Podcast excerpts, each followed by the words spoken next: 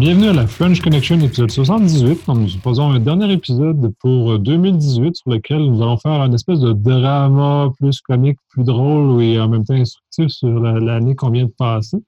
Euh, je suis avec Patrick. Et salut Nick. Et, et euh, on ne fera pas de, trop de plugs cette fois. On va commencer directement dans le vif du sujet. Euh, essentiellement, pour moi, 2018, c'est un retour à 2001 ou encore dans un état de sécurité qui, euh, ma foi, est un peu décevant parce que euh, malgré tous les efforts, les énergies, les, frameworks, euh, les bug bounty, name it, qu'on a sortis depuis, tu sais, les 15, au moins 15 dernières années, on est dans un état de situation qui est désastreux ou encore on a eu des leaks d'informations massifs. Cette année, on a, même le RGPD réussi même pas à, ralentir quoi que ce soit encore pas, pas, en tout cas, pas de façon mesurable encore, ce que, ce que Damien nous a dit jusqu'à présent. Donc, euh, qu'est-ce que tu en penses? Non, exact. Puis si, vous avez écouté le dernier épisode, justement, avec Damien qui parle de tous les leaks de l'année, qui a, je pense, une affaire comme 5 milliards de lignes de log leakées. Ça ne veut pas dire 5 millions de user passwords, mais de data en tant que tel. Euh, méchant bordel. Pour une année qu'on est exposé euh, d'être beaucoup plus avancé avec beaucoup de technologies qui s'en viennent très, très, très user-friendly pour sécuriser nos, comptes, nos technologies et autres. Euh, comme tu dis, je pense qu'on fait un beau retour dans le passé. Puis ça, c'est un des même des thèmes que qu'on a les dernières années au DEFCON. Euh, il y a toujours un genre de talk de pentest qui dit il n'y a rien qui a changé depuis les années 90, c'est les mêmes bugs un peu tout le temps. Mais je pense qu'on est encore là. La seule différence que j'ai vue, euh, perso, c'est si on parle de la bug web, ben, est-ce que l'injection est disparue un peu? Ça a pris quoi? 18 ans avant que ça disparaisse à peu près? Début 2000 cette année, l'année passée. Euh, mais à part ça. Euh, même encore là, c'est. c'est comme tu disais, qu'on dit que ça répète puis ça revient toujours sur les mêmes affaires. moi, j'avais eu la, révélation, je pense, au DEFCON 15 ou 16 euh, quand toutes les applications web ont été devenues de plus en plus populaires, ce que je voyais, c'était le retour de tous les bugs en C qu'on avait vu dans les années 90, début 2000. Exact. Puis je pense que c'est exactement ce talk-là euh, que je voulais faire référence. Je ne sais plus du titre, mais quand la technologie change, euh, peu importe c'est quoi la, nouvelle tech, ben, les anciens bugs de l'ancienne tech sont transférés, puis on recommence. C'est le même concept avec l'IoT, qu'il faut le dire, là, cette année, l'année passée, euh, on, énormément explosé dans les ventes en ligne et dans les magasins, tous les objets connectés dans les maisons. Et dans les types d'objets les plus sécuritaires, mais ben, on ne les retrouve pas, les IoT, sont loin derrière parce que justement, c'est des petites boîtes fermées, puis le budget n'est pas là. Le budget étant créer des boîtes, puis les réaliser le plus vite possible pour créer des startups. C'est ça, c'est créer, aller chercher l'argent le plus vite possible au, détriment de tout ce qui peut se passer, au détriment de tout ce qu'il y a de ça.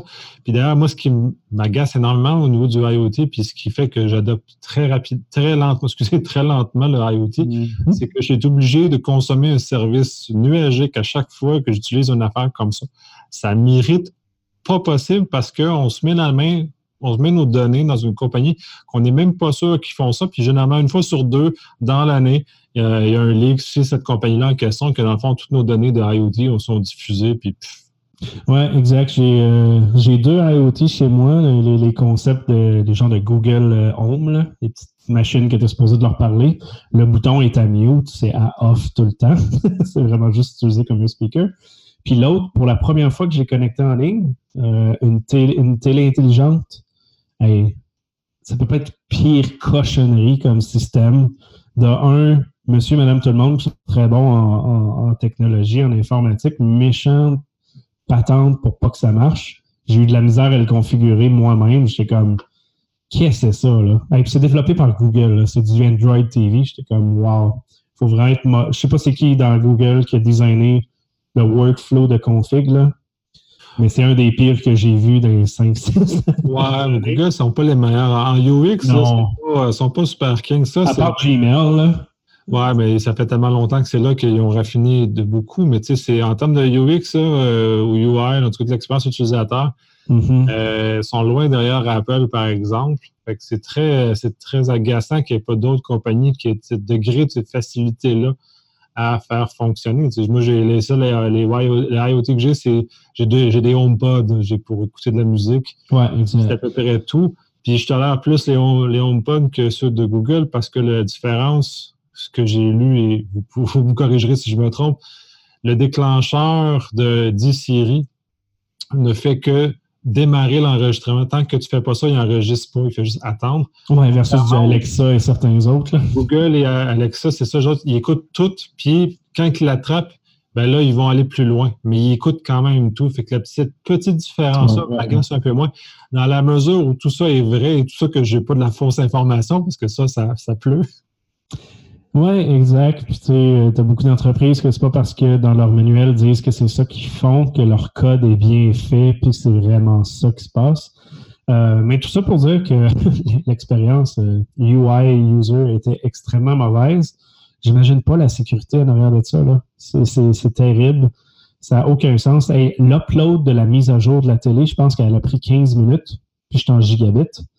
Ça n'a aucun sens. Ça, c'est terrible. Puis j'en ai une, mais un plus vieux modèle. Moi, c'est une. Euh, en tout cas, c'est une Aqua, je ne me rappelle plus la compagnie en question. Là. Mais euh, un, la télé a bug. Une fois sur dix, ça ne démarre pas. Euh, ça démarre mal. C'est lent. Si j'ai le malheur d'aller sur une application, ça prend genre cinq minutes avant de charger. Genre, ils ont, pas mis de processeur dedans. Fait qu'imagine si on, qu'est-ce qu'on pense à la sécurité en plus. Fait que cette, cette télé n'est pas branchée sur rien autre que sur le courant. Oui, exact. Puis même la mienne, je l'ai mis sur un Wi-Fi euh, distinct. Touche pas à mon réseau, s'il vous plaît. euh, ah non, de gaz.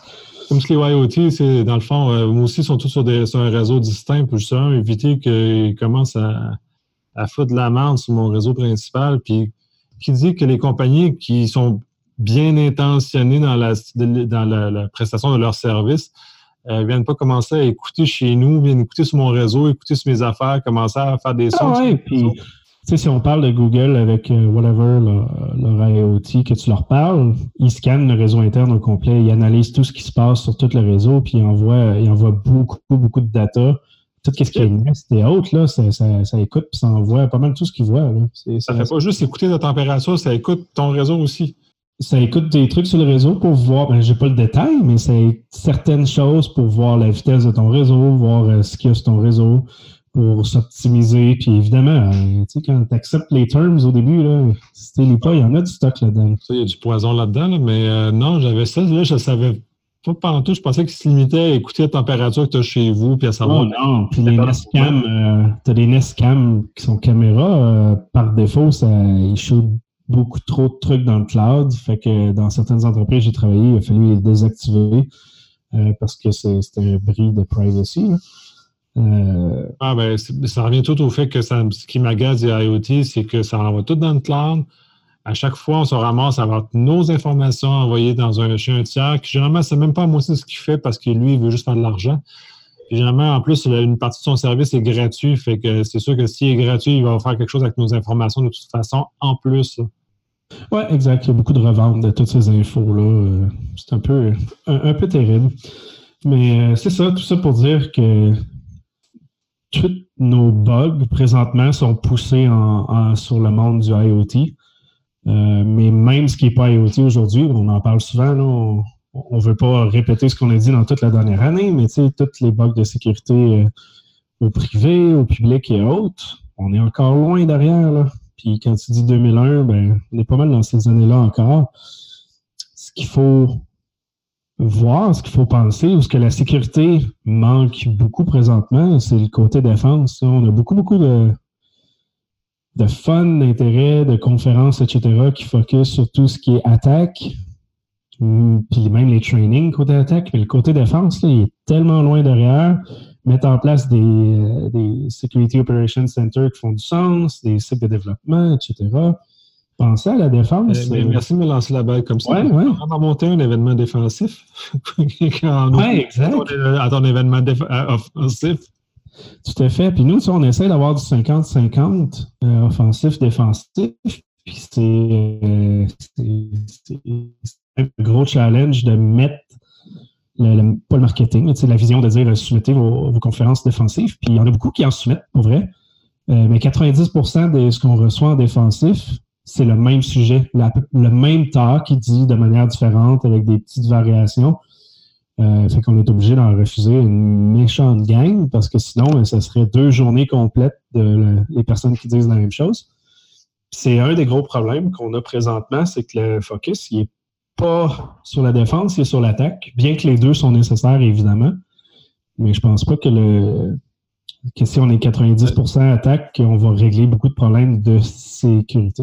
Non, c'est ça. C'est un peu moins sexy, mais ça fait longtemps, ça fait une éternité depuis que je travaille professionnellement en sécurité. Le sexiness, c'est toujours du côté d'attaquant parce que c'est toujours, on arrive toujours comme Ouais, j'ai réussi à casser au système, bah, on est tout content. Mais dans la réalité, c'est pas ça. Dans la réalité, c'est le, côté complexe, c'est de résoudre le problème de sécurité, donc de en défensif. C'est de des processus, c'est de l'humain, c'est de la manière de gérer les choses puis la seule chose qu'il ne faut pas penser, puis que malheureusement toutes les entreprises mettent en place, c'est d'acheter des boîtes magiques à 200 000, les plugger, puis penser qu'ils sont sécuritaires. Euh, on a eu trop eu d'exemples de ça qui pluguent des machines à log, puis qui loguent toute l'entreprise, puis qui font rien avec. C'est, le classique. ouais, ça, c'est, ouais, c'est assez. Euh, c'est assez désastreux de, penser que la sécurité se règle que par, euh, par une boîte magique. Exact. Puis ça, c'est, souvent fait malheureusement pour être compliant à peu importe euh, la norme ou les, besoins gouvernementaux et autres. Dire, hey, avez-vous fait ça? Ben oui, on l'a fait, on l'a installé. Mais au final, faire de la bonne sécurité, des alertes, de la détection, puis euh, de l'incident response, il faut que tu ailles ces trois étapes-là. C'est une attaque à la fois qu'il faut que tu détectes. Tu peux pas genre plugger puis en avoir 12 000 à la fois. Tu n'as aucune idée de ce qui est normal sur ton réseau puis comment que les choses fonctionnent. J'ai rarement, rarement vu ça en entreprise placée comme ça. Ouais, ouais, oui, effectivement, mais ça prend énormément de, de, de, réflexion. Mais ça, demande. Mais c'est un challenge compliqué. Ça demande la réflexion. Exact. Les gens ne veulent pas réfléchir, ils veulent quelque chose, ils veulent un plaster qui, qui est facile. Ils ne veulent pas réfléchir. Puis ça, c'est euh, à grandeur parce qu'on n'aurait pas eu des problèmes avec des, tous les leaks monumentaux qu'on a eu en 2018. Si moindrement les gens avaient un minimum réfléchi, l'hygiène de base, même les affaires d'hygiène de base du SANS en 2018 ne sont pas appliquées. Ce qu'on ce qu'on martelait au début des années 2010 n'est pas encore en 2018 appliqué, même à un niveau raisonnable.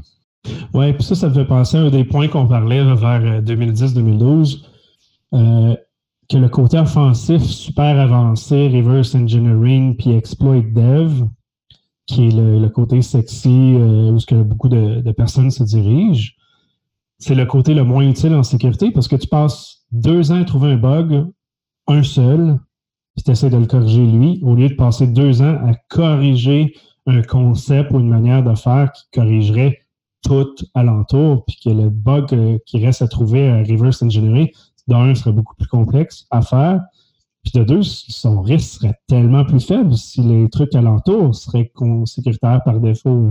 C'est ça qui était le, le talk à Danny, il y a plusieurs access, le broken by design. Tout est broken by design aujourd'hui. On est encore énormément là. C'est hein. très complexe. Mais tu sais, puis ça, il y a bien, des années, je disais ça, puis euh, j'ai l'air d'un d'un rabat ah, oui, ça, mais on disait, euh, ouais, je vais faire un pentest de mes affaires. Je dis, ouais, mais généralement, une simple revue d'architecture, va être capable de déceler à peu près 90% de tes problèmes en moins de temps, mais tu ne voudras pas plus les régler. Fait que, commence par regarder tes, problèmes de design. Puis après ça, on va voir, on ira mettre un pen test, puis on ira tester, puis on ira avoir le support, puis on ira casser. Mais puis, même avant ça, il ne faut pas juste que tu checkes les problèmes de design, il faut que tu penses à ton design de manière sécuritaire avant de checker les problèmes. Tu sais. Ça, c'est encore un des gros problèmes. Puis euh, dans, les grosses entreprises où euh, ce que j'ai travaillé dans les dernières années, c'est le truc numéro un qui est discuté. C'est comment faire un design à partir de zéro, from scratch, de manière sécuritaire. Fait qu'au lieu de partir un projet, il faut le livrer là. Non, non, non. Pense à ce que tu veux faire, puis on, la, date de livraison changera si c'est trop long, on s'en fout. C'est ça qui fait la différence d'un problème sécuritaire, c'est que si tu joues par la date de livraison pour faire de l'argent, tu te fais tirer dedans. C'est sûr que tu as besoin d'argent, mais si tu penses à ça au départ, mais tout le reste va suivre. Tu n'auras pas l'affaire de gérer les bugs qui coûtent 100 fois le prix rendu en prod à corriger. entre autres, entre autres ça, mais c'est ça, on revient toujours si c'est bien designé au départ, ou en tout cas si, si le est bon, généralement on est capable de régler à peu près 90, 90 du problème, et après ça, on peut s'adresser aux cas limites plus complexes, plus raffinés, puis vont prendre énormément plus de temps à déceler par, euh, par les méchants pirates. Mais au moins, si le design, la réflexion, le workflow, les autorisations, tout ça, puis un peu, comme euh, on en a parlé dans les derniers épisodes de Charming Kitten, qui est une stratégie de cassage qui est juste un problème de configuration essentiellement, grossièrement. Oui, puis ça, c'est le Charming Kitten qui sont les, euh, les attaques de phishing, là, state sponsored par l'Iran et, autres, là, qui sont quand même vraiment bien développées et tout. Tout ça est basé sur le fait que les solutions de sécurité aujourd'hui offrent toujours une bypass. Tu sais, que quand tu as le, le tout fait, ben, si tu n'as pas ton téléphone proche de toi, ben, tu vas peut-être dire euh, utilise telle autre fonction. Si ton application a mal été configurée, ben, envoie-moi-les par SMS. Tu as toujours un bypass en dessous qui est de moins en moins sécuritaire. Mais vu que l'application, la plupart les offre toutes, est-ce que tu penses que les attaques, les attaquants font?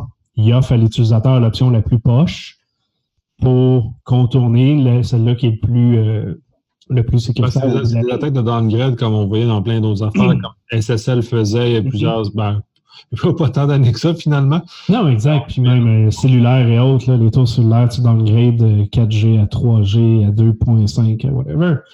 Puis t'es rendu en clear text.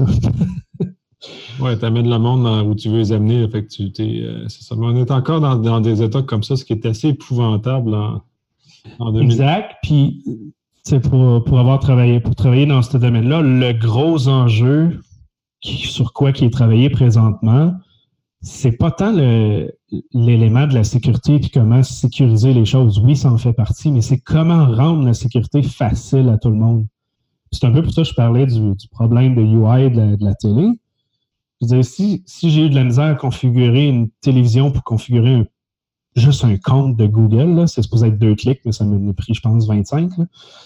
Euh, imagine quand c'est aussi long de configurer quelque chose qui est supposé être simple. Tu sais, le tout effet, c'est simple. Tu, ouais, en général, puis tu payes sur le bouton push, tu fais accept. Mais le configurer pour quelqu'un qui connaît rien, c'est pas si facile que ça. Là. Prendre ton cellulaire, installer une application. Dans l'application, il faut que dedans, il faut que tu dises que tu ajoutes un compte. Après ça, faut que tu scannes une image. Après ça, faut que tu le confirmes. Après ça, faut que tu fasses ça. Hey, tu es rendu à 15-20 étapes. Mais le, gros élément de la sécurité, c'est que rendre ça super facile pour quelqu'un qui est aucunement bon en informatique. C'est là que ça s'en va, hein, qu'il faut s'en aller, en fait. Oui, ben, définitivement. Puis ça, euh, moi, je, suis entièrement contre l'idée qu'il faut euh, euh, instruire les utilisateurs à faire nos espèces de manœuvres. Ah hyper complexes, c'est déjà moins bon. C'est un des aspects que j'aime où Apple essaie d'amener les gens avec un UX qui généralement amène les gens à se sécuriser sans trop de complications, mais même mm-hmm. encore là, puis on en a parlé lors du Hackfest, euh, même rendu maintenant avec Moave, euh, c'est rendu désagréable parce que les pop-ups de sécurité sont rendus obscurs, sont rendus difficiles à comprendre. Certains ne comprennent pas nécessairement, puis on vient un peu à ce que ce qu'on chalait sur Android il y a plusieurs années. C'est-à-dire que euh, les, permissions qui sont demandées à l'utilisateur sont trop complexes pour ce qu'il comprend vraiment de ce qui se passe. Oui, il faudrait que ce soit faudrait que ce soit un genre de sommaire qui explique ce que c'est, au lieu de des phrases de développeurs qu'on comprend rien même Apple est rendu dans cet univers-là. je trouve ça un peu décevant que, qu'on en a perdu, que eux, que ce qui était pour moi un, des meilleurs en, UX pour ça. Euh, pas en sécurité, mais en UX, de la sécurité. C'était deux choses. Qu'ils soient capables d'amener ça à une zone intéressante, puis même eux l'ont perdu, puis on est rendu trop loin, puis il faut, trouver une façon d'amener compréhensible pour les gens parce que le simple utilisateur, oublie ça, c'est, sont tout perdus. Ah, c'est game over. Puis tu sais, il faut. Tu as, beaucoup la phrase du euh, euh, Humans are stupid and cannot be fixed. Là. Euh, tu peux pas corriger. Je, l'ai mal dit la phrase, là, mais. non, c'est correct, mais je, suis entièrement d'accord avec cette phrase. Whatever. c'est drôle quand tu es du côté attaquant, évidemment, parce que ton attaque va toujours être du côté utilisateur parce qu'ils ne seront jamais capables d'être parfaits. Euh, mais du côté défense, tu peux pas dire que tes utilisateurs sont stupides et qu'ils comprennent rien. Non, s'ils comprennent rien, c'est parce que ton approche de leur expliquer est mauvaise. That's it. c'est toi, le bug. C'est toi, c'est toi qui as raté ton coup, c'est toi qui as raté ta, sensibilisation, ton éducation, des choses comme mm-hmm. ça. Donc, effectivement, ton design, ton UI, peu importe. Les users sont supposés le prendre dans ses mains, que ce soit sécuritaire. Je donne toujours, toujours le même exemple, qui est celui-là de la voiture. Tu achètes une voiture, il y a des freins qui viennent avec Tu achètes un ordinateur, ben, il n'est pas sécuritaire par défaut.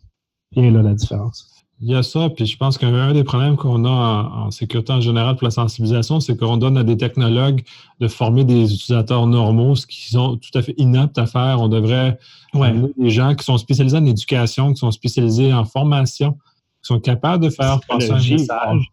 Ça, ils vont être capables de, traduire un message complexe et difforme qu'on peut avoir comme technologue à un message qui est compréhensible par le commun des, des mortels, sans pour autant diminuer la qualité du message. Oui, puis si tu prends le concept de tout ce qui est le marketing des publicités sur Facebook et autres qui engagent des gens de psychologues pour savoir comment te faire rester sur la page le plus longtemps, hey, mettez ce monde-là pendant des mois et des années sur le problème de la sécurité du UI et du user. Je pense qu'on va régler pas mal de problèmes. Ah, pour le côté user, oui, mais de toute façon, de ce que j'ai constaté dans mon expérience de vie, c'est que ça prend à peu près une génération, c'est-à-dire à peu près 25 ans avant que les habitudes des gens changent pour euh, adopter des, comportements qui sont, on pourrait considérer, plus sécuritaires. On n'a qu'à regarder avec l'alcool au volant, le fait de barrer ses portes à la maison, il y a plusieurs comportements comme ça qui prennent à peu près ça 25 ans avant d'être complètement euh, ramenés à un seuil très, très bas. Donc, ça prend du temps. Pour nous, en technologie, il faut trouver une façon de soit donner des exemples réels, soit de donner une façon de connecter, que les gens comprennent que oui, c'est grave, que non, ils ont pas, c'est pas vrai qu'on n'a rien à cacher. On a tous un petit quelque chose à cacher, si ce n'est que notre compte de banque est une information qu'on doit protéger. Oui, ouais, exact. Puis, c'est quand, quand, le monde s'en va dire qu'ils n'ont rien à cacher, ben, c'est qu'ils prennent par défaut qu'ils ne sont pas des criminels, mais c'est pas ça le point. C'est juste que si tout le monde renie la vie privée, quand il n'y a plus personne qui va l'avoir, ben là, tout le monde va chialer. Mais là, vu que ça n'affecte pas ta propre personne, ben, c'est pas grave. Mais c'est pas ça le point, c'est que c'est supposé d'affecter tout le monde. C'est un, concept de masse. Euh, puis la sécurité, c'est la même chose. Si tout le monde se fout de, sa, propre sécurité, ben, comme il se passe un peu présentement avec toutes les leaks, ben, c'est ça qui arrive. Puis les entreprises ben, sont dans ce bug-là, dans ce mode-là plutôt, où ce que ils vont euh, rien faire tant qu'il arrivera rien, l'heure arrivera rien. C'est ça, ils poussent toujours ça à, ah, c'est pas nous, c'est quelqu'un d'autre. S'ils ne payent pas le prix, c'est pas. Euh, ils vont continuer. Tant qu'ils ne payeront pas le prix, ils vont continuer à faire ce genre de choses-là. Mais tu sais, c'est comme. On peut ramener les exemples euh, de l'industrie automobile des années 70, je crois, où ils faisaient des calculs, le coût d'un rappel ah, versus le coût de poursuite. Puis si le coût du rappel était supérieur au coût de la poursuite, ben, il laissait un produit, euh, un automobile tout à fait désastreux sur le marché. Je pense que c'est GM qui en avait un truck, il avait mis, je pense, les, les, le réservoir d'essence était en, dehors, de la, en dehors de la, structure, en dehors du frame, ce qui faisait que, genre, 9 fois sur 10, euh, il y avait une explosion quand il y avait une collision. Donc, mais eux autres, pour eux autres, ça coûtait moins cher de mm-hmm. payer les poursuites que de faire la modification et euh, de faire les rappels nécessaires pour corriger le problème. Fait qu'on est un peu dans cette logique-là financière que les entreprises s'en sacent. C'est pour ça que la RGPD a un potentiel de, résorber ce genre de choses. Mais en même temps, on est dans un univers où tout, on, mécanise tout. Puis, étonnamment, là, on, va dévier aussi sur euh, la mécanisation des tests. Mais les attaquants mécanisent énormément. Les, attaquants comprennent les outils, savent comment les utiliser, mais les défenseurs n'ont pas ce degré de sensibilité-là. Puis juste, juste les tests automatisés dans le code, qui n'a pas l'air d'être une, pratique qui est très si répandue que ça et qui devrait l'être davantage.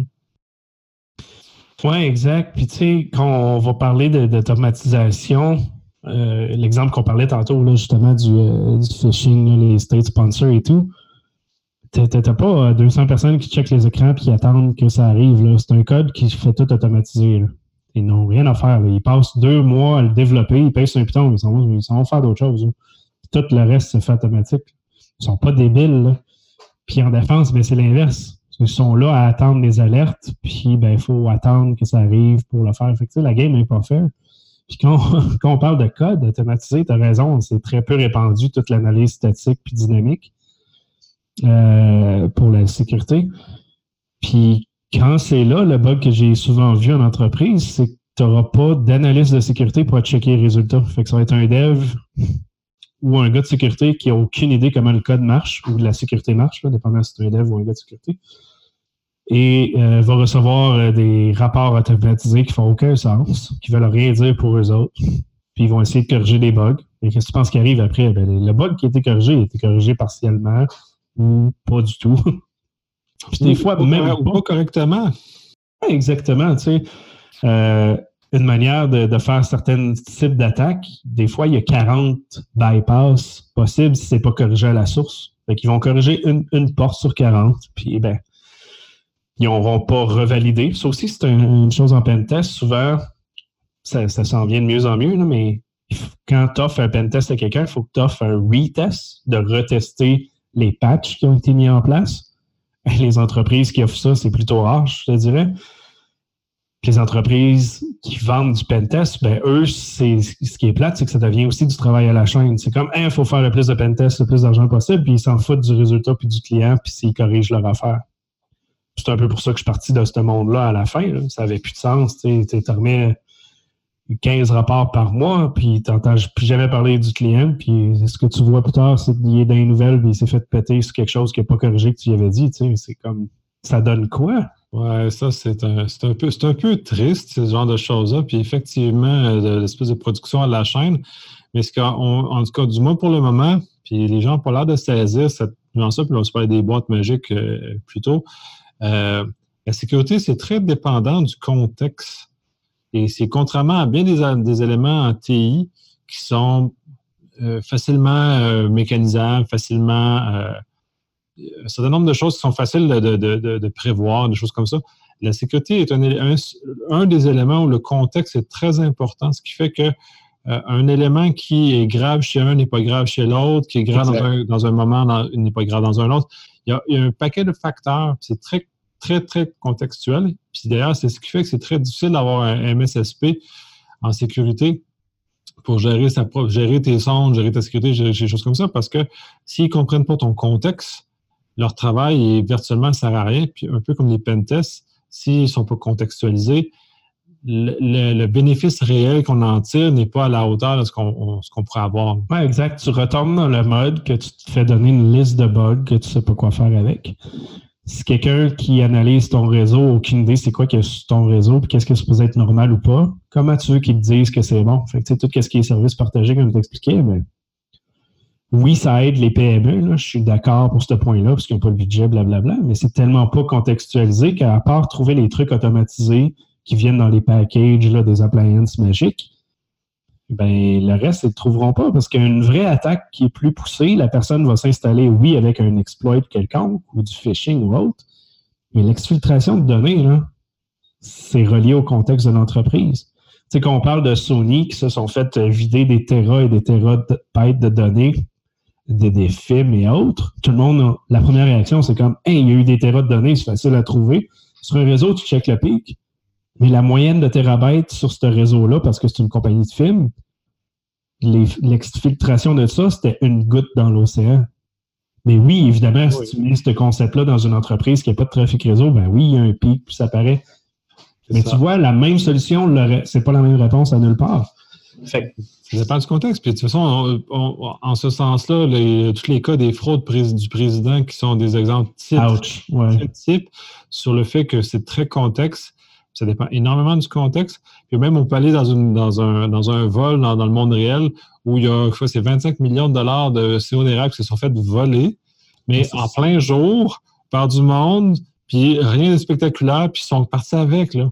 Ah, c'était un des vols les plus prudents de l'histoire, sûrement plus. Mais la fraude du président, je pense que c'est un des meilleurs exemples. La manière de faire cette attaque-là, c'est d'envoyer quelques courriels, faire deux, trois téléphones, savoir qui travaille, qui travaille pas, le rôle de la personne, puis demander à la personne clé d'exécuter une action pour recevoir de l'argent. Tout ça avec un contexte d'urgence un petit peu, puis de dire telle personne n'est pas là, donc c'est toi qui dois le faire. Puis c'est game over. Comment tu veux détecter ça?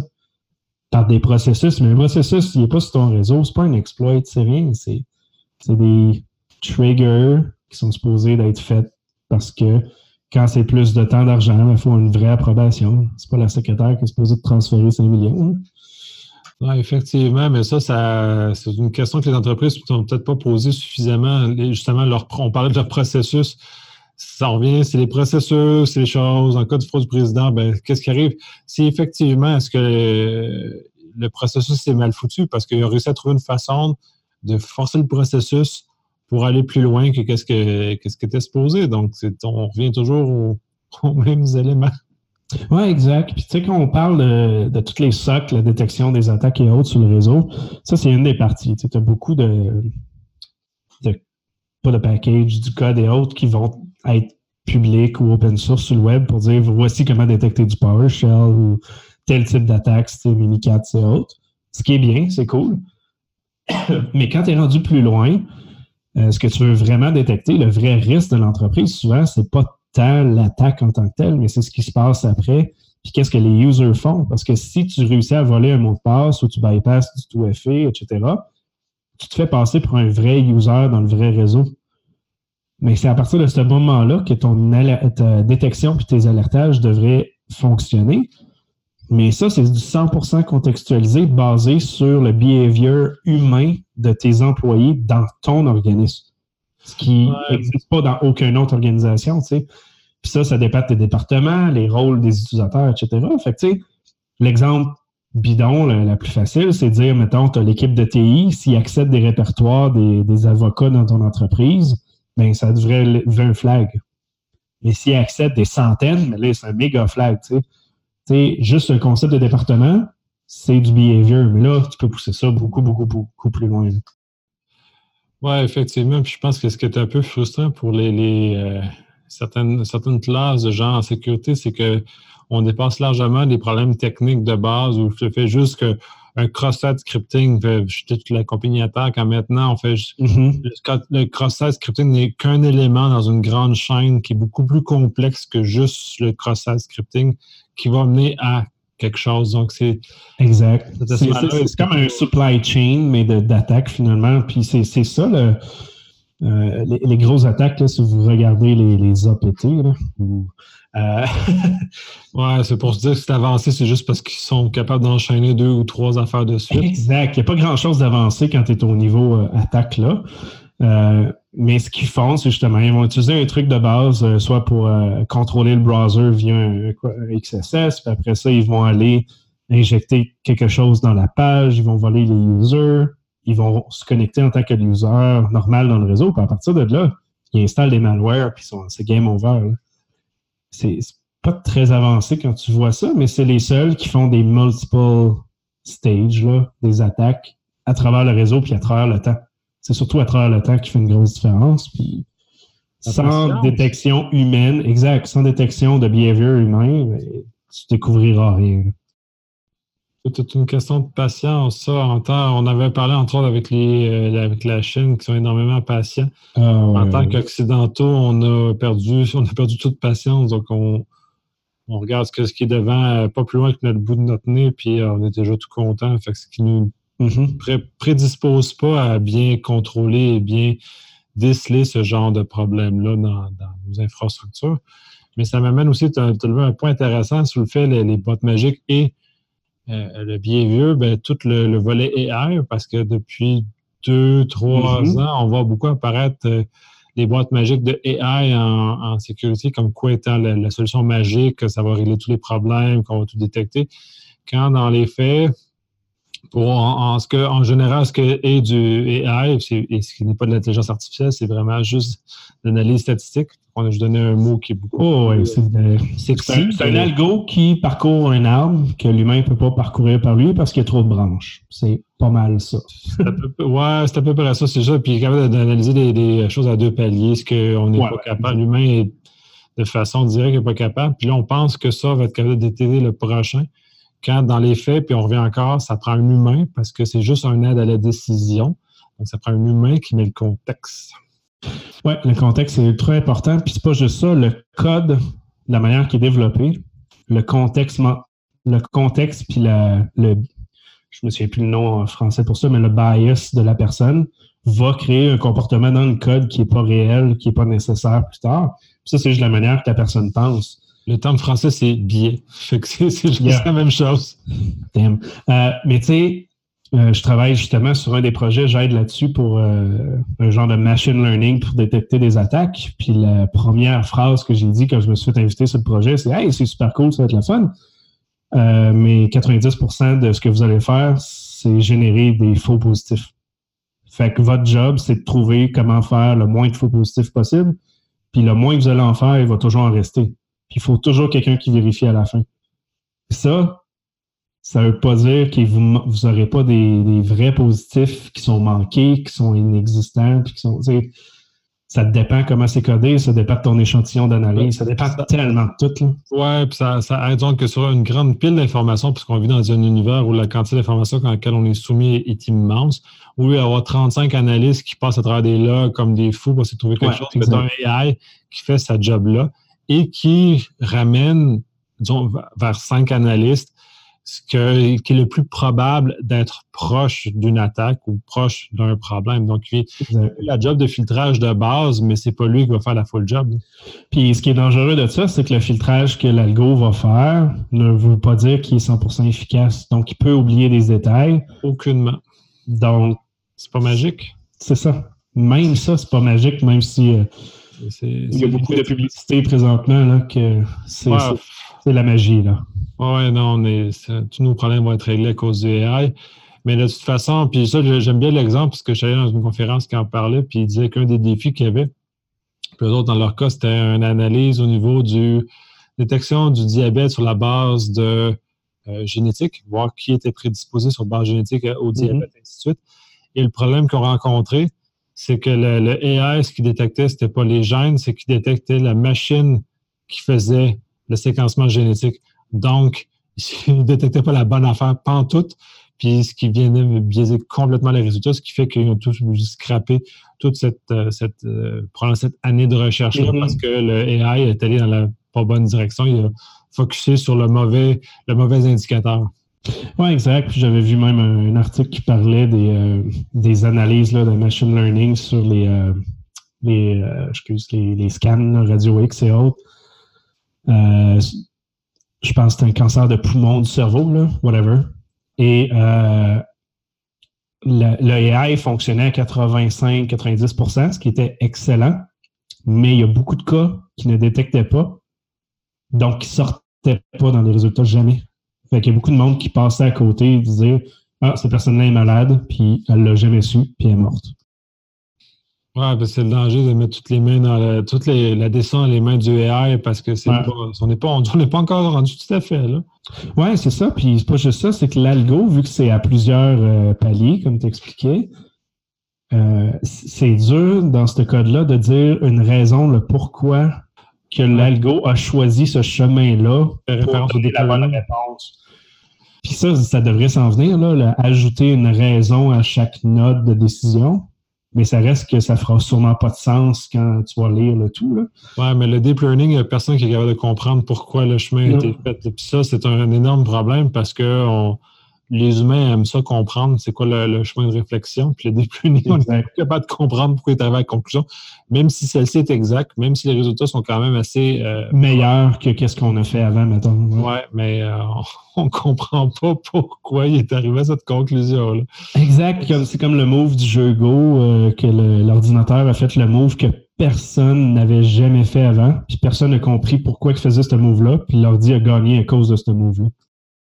Ouais, c'est tout à fait drôle, mais en même temps, euh, d'un point de vue attaquant, puis on, tant qu'à s'amuser dans la sécurité, on a découvert au niveau de la reconnaissance euh, euh, d'image, et on s'agit, pas, c'est pas très, très difficile ah, de oui, le AI. Puis il y a un article qui est sorti très récemment où ce appelle l'éléphant dans la pièce, c'est du moment qu'il rajoutait un éléphant dans le, dans le dessin ou dans, dans l'image, le AI ne comprenait plus ce qui se passait, n'était plus capable d'identifier les choses correctement, qui était capable d'identifier précédemment. Donc, ce qui était la table, il trouvait plus c'était quoi, ou il disait que l'éléphant était rendu une chaise. C'est tout à fait fascinant à quel point c'est, tout ça est très, très fragile comme. Euh, exact, parce que les échantillons d'analyse où ce que le learning est fait est tellement euh, strict ou basé sur des trucs trop parfaits que quand tu rajoutes des trucs imparfaits qui arrivent tout le temps finalement, euh, ça brise l'algorithme. Puis tu sais, dans les attaques qui existent, ils vont juste mettre une image brouillée. Tu vas avoir juste plein de pixels puis ça va dire que c'est un chien, parce que c'est de l'analyse de, bytes puis de données. C'est pas de l'analyse d'images comme l'humain fait. C'est vraiment les points dans les bits, dans les bytes. Donc, tu peux briser tout juste avec la logique. Ouais, entre autres, puis de toute façon, on revient avec le fait que c'est toute une question de contexte, puis l'AI n'est pas tout à fait encore apte à, bien maîtriser le contexte. Mm-hmm. Donc, euh, si on regarde maintenant, on a parlé beaucoup de 2018 et avant. 2019, pour toi, ça va ressembler à quoi? Ah, je pense pas qu'il va y avoir de méga gros changements. Il y a beaucoup, beaucoup de, d'efforts qui est mis, comme j'expliquais un peu, sur mettre la sécurité plus simple pour l'utilisateur. Oui, les choses vont vers là dans les gros joueurs aux États-Unis. Mais en termes de sécurité puis attaque, et comme on a fait une petite référence tantôt, la base est souvent pas là tant qu'on n'a pas un concept de mettre la base en place, on va refaire cet épisode-là chaque année. C'est triste, mais c'est ça, tu sais. Euh, je suis encore. Je, je me suis pas de job, Non, c'est ça. Mais en même temps, il y a des éléments qu'on devrait manquer de, job dessus pour focuser ailleurs. Euh, mais tu sais, je me souviens plus récemment à qui je parlais, mais euh, le, concept des mots de passe, que certaines entreprises sont comme, il faut que ce soit euh, mettons 15 de long avec des caractères spéciaux, avec des majuscules, il faut le changer aux deux mois. C'est comme non, surtout pas. Pourquoi tu penses qu'il y a des post-it partout? Faites, mettez rien de, de compliqué dans votre mot de passe. Faites juste vous assurer qu'il est long et que ce pas une phrase connue. That's it. Ouais, mais Au minimum. Ça, puis pour eux, des discussions, moi, je suis très favorable mm-hmm. au changement de rituel de mot de passe parce que je trouve ça complètement insignifiant comme toi. Par contre, il faut que, comme organisation, avoir des mesures de suivi, de détection, de choses comme ça pour s'assurer qu'effectivement, ben c'est le problème où, là où les entreprises ne sont pas bien outillées, c'est qu'elles ne sont pas capables de déceler si le mot de passe a été utilisé de façon ou est exposé. Puis dans des brèches et autres, oui, exact. Mais, mais même sans ça, juste en mettant des mots de passe plus longs, mais plus simples, ou en utilisant un, password manager puis du tout fait juste ces trois éléments-là, on corrige tellement de problèmes dans la plupart des entreprises. C'est incroyable. Fait je pense qu'il faut mettre un gros push là-dessus, c'est certain. Il y a bien des années, effectivement, sur un, des projets sur lesquels j'étais, on s'est fait imposer des affaires comme un 8 de long, complexe, changement en 45 jours. C'est une affaire qui n'a pas de sens. Puis je m'étais opposé à cette chose parce que dans le, dans le groupuscule dans lequel j'étais à ce moment-là, on avait cette capacité de, s'opposer. Et on avait opté pour une. Ben, en tout cas, j'avais proposé qu'on on a pour des mots de passe plus longs, je pense que c'était 12 ou 14 de long. On les changeait aux trois mois, 90 jours. Puis on n'exigeait pas de complexité. Puis de là, on changeait le, fardeau parce que euh, c'est plus âgé, plus de facilité. Puis de même, de point de vue purement mathématique, quand on fait la démonstration, un mot de passe, je pense, de 12 ou 14, c'était beaucoup plus robuste s'il est simple, même s'il est simple qu'un mot de passe. Ah, oui, effectivement. Si on parle d'entropie, d'entropie euh, tout simplement peu, là, 100%, random, 13 de long, c'est presque impossible à retrouver. C'est assez. Là, quand on met le contexte que les personnes utilisent des vrais mots, ben, c'est sûr, il faut que ce soit 20, 25 ou un, mot, un password manager. Oui, ça amenait, en tout cas, ça amenait la réflexion en ce sens-là. Puis effectivement, mais je ne pense pas que moi non plus, en 2019, il y a beaucoup de changements par rapport à ce qu'on a connu en 2018. Peut-être même une accélération au niveau des leaks, on risque d'avoir encore beaucoup plus d'effets de déformation, on risque d'avoir euh, peut-être une prise de conscience au niveau américain, parce qu'ils sont en train de le faire, mais peut-être davantage, où ils vont changer le cadre législatif. Ouais. Mais je pense que la prise de conscience canadienne commence euh, un peu en retard, évidemment, mais elle arrive. Euh, ça, c'est sûr. Euh, le point qu'on voit dans les conférences, que ce soit ACFES, DEFCON et autres, c'est vraiment le mashing d'outils ensemble, l'automatisation côté attaque. On commence à le voir du côté défense, de créer des outils automatisés pour faire les, les SOC et autres, de oublier tout ce qui est les appliances Magic. Euh, mais c'est ça, au Québec, on est plus ou moins là. là juste avoir une compagnie qui dit on va faire 100% du open source pour développer des alertes une après l'autre, on peut les compter sur le doigt de la main, peut-être. Mais, euh, mais ça, puis là, tu parles d'open source. Au niveau de la collaboration, je sais qu'au Québec, on n'est pas très fort sur la collaboration. Oui, ça, c'est un autre bon point, oui.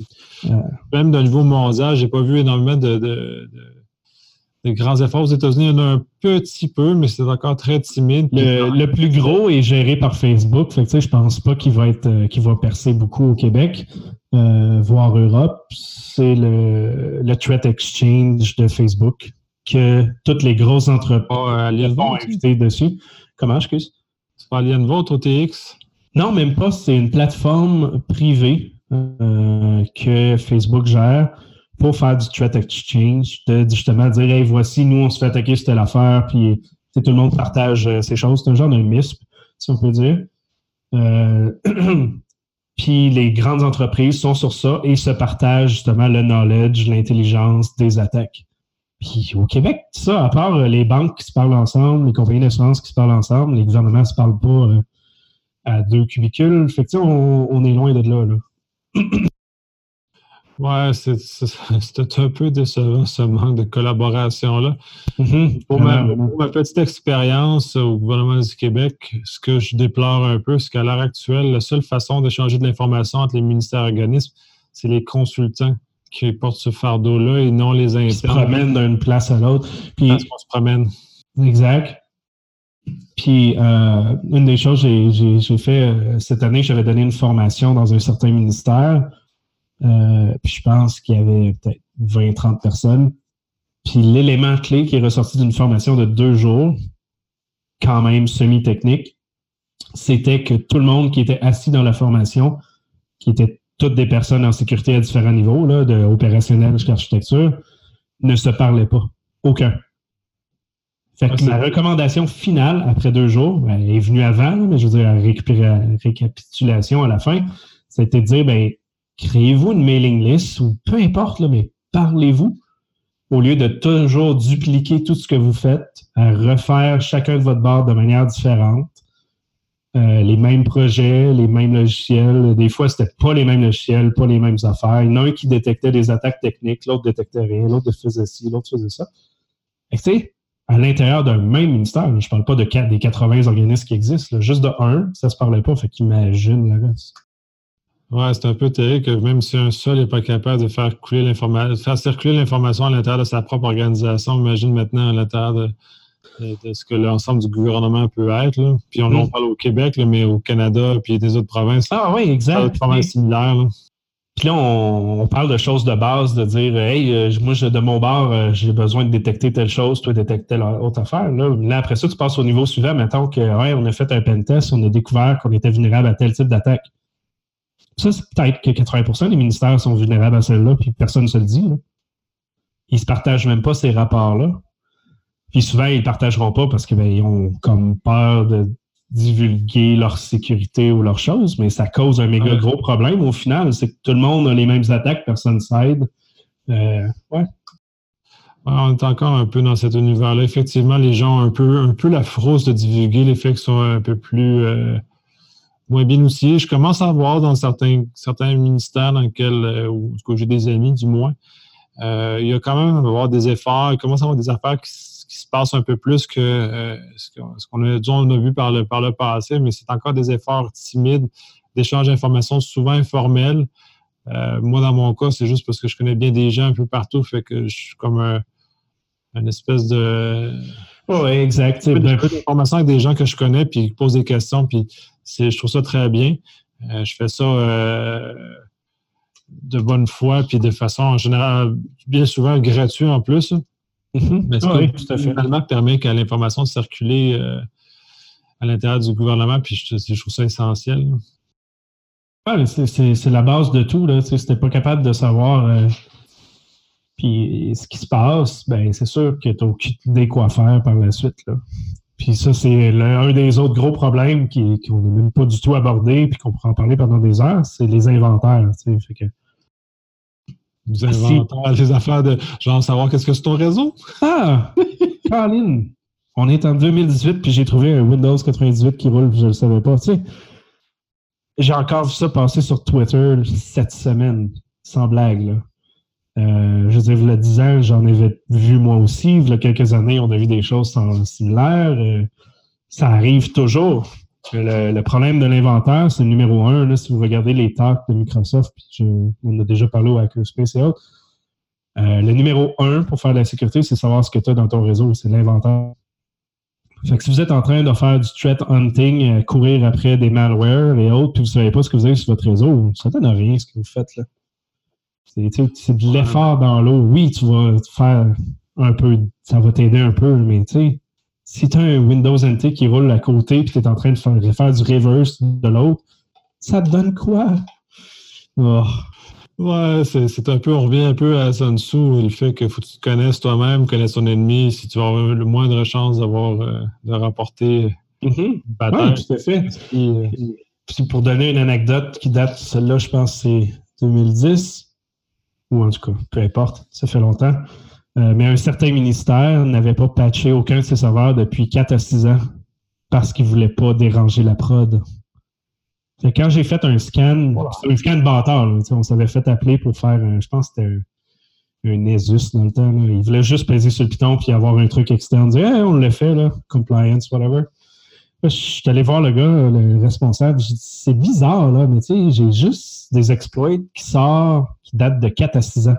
Ah, c'est normal, on ne patche pas rien ici. Mais qu'est-ce que je fais là? Pourquoi tu, pourquoi tu m'as appelé? Pourquoi je fais ça, puis je perds mon temps totalement? Puis pourquoi, pourquoi, tout simplement? Ouais, c'est un, un, mauvais usage de l'argent aussi, là, dans ce cas-là. Ah, ça n'a aucun sens. Tu connais la réponse. Oui, tu connais la réponse en plus. Tu veux juste checker une box.